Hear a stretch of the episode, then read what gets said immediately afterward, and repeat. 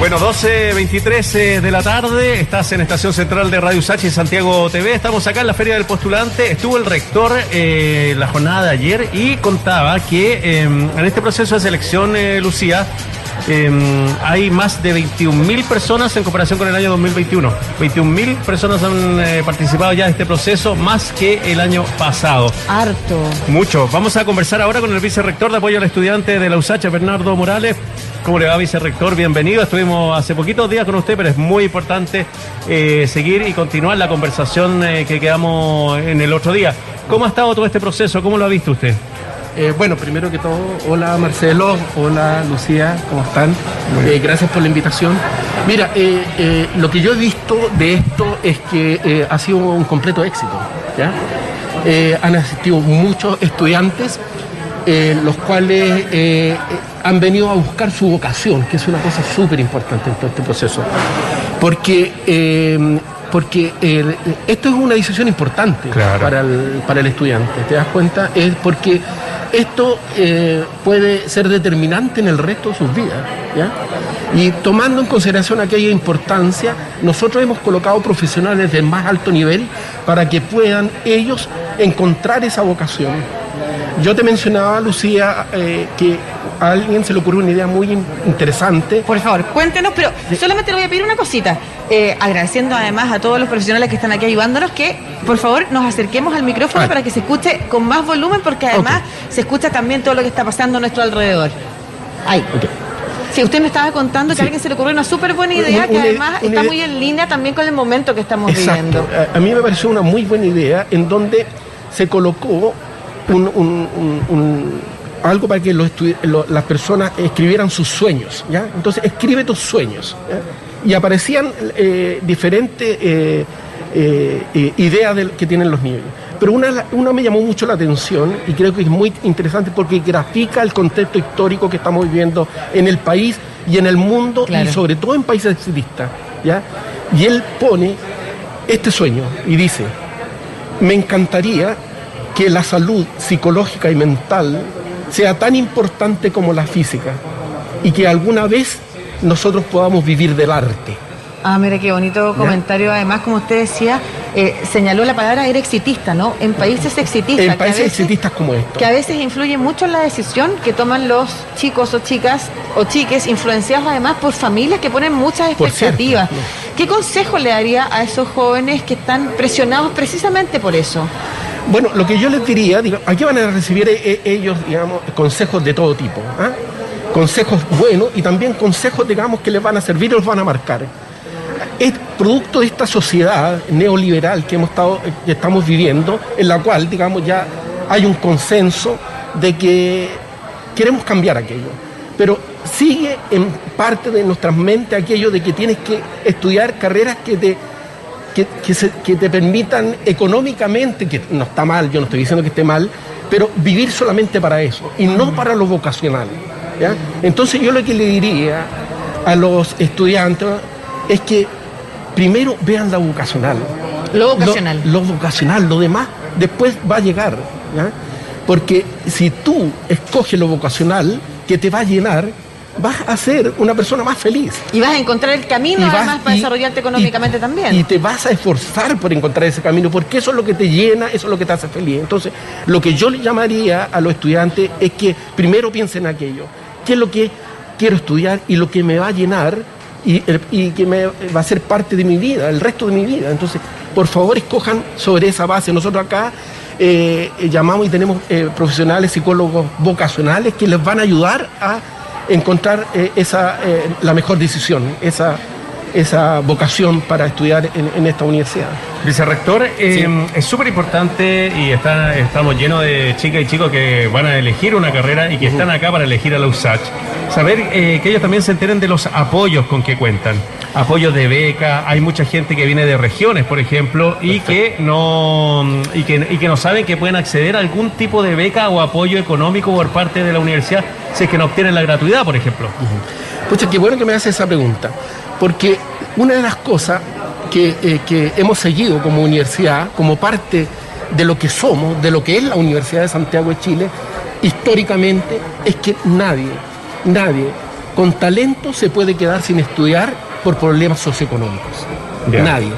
Porque como universidad pública, estatal, libre pensadora, nuestro rol es ir a encontrar esos talentos estén donde estén. ¿Ya? Les recuerdo a ustedes que la inteligencia se reparte homogéneamente en todos los estratos sociales Claro. Y géneros. y, y géneros. Y un país no se puede, como el nuestro, no se puede dar el lujo de perder una carga genética tan importante como aquella. Entonces, nuestro rol es ir a encontrarlo donde estén. Y para eso tenemos que velar y otorgar todas las facilidades para que ellos puedan alcanzar ese sueño. Y para eso tenemos diferentes tipos de becas. Están todas las becas, por ejemplo, que otorga el ministerio, como la gratuidad, que no todos tienen acceso, pero además nosotros apoyamos a nuestros estudiantes con becas internas. Nosotros tenemos becas de residencia, becas de arancel, e incluso becas de traslado que hemos tenido ahora. Y déjenme decirles algo. Uno de los impactos que tuvo, la, eh, que ha tenido la, la pandemia, es que las universidades hemos tenido que readecuar nuestra enseñanza a, un método online, ¿se fijan? Sí, pues. ¿Ya? Pero para eso las universidades tuvieron que hacer un gran esfuerzo. La que mejor se portó en ese esfuerzo fue la Universidad de Santiago de Chile. ¿Por qué? Cuéntenos. No, porque nosotros hicimos un esfuerzo histórico otorgando becas de conectividad a los estudiantes para que pudieran acceder a las clases de tipo online. ¿Y en qué consistían estas becas de, de- de conectividad? En pagarle internet a las personas que lo necesitaran y el equipamiento, el notebook, para que se pudiesen conectar. Y ese fue un esfuerzo histórico que nosotros realizamos. Estaba pensando, eh, usted como vicerrector de, de, de apoyo, de todas estas cosas que, que hacen que el tránsito, el trabajo en la universidad eh, que tienen que hacer los estudiantes sea más eh, sostenido, cooperado de alguna manera también, apoyado, de hecho, por los profesionales y las profesionales de la universidad, los y las funcionarias.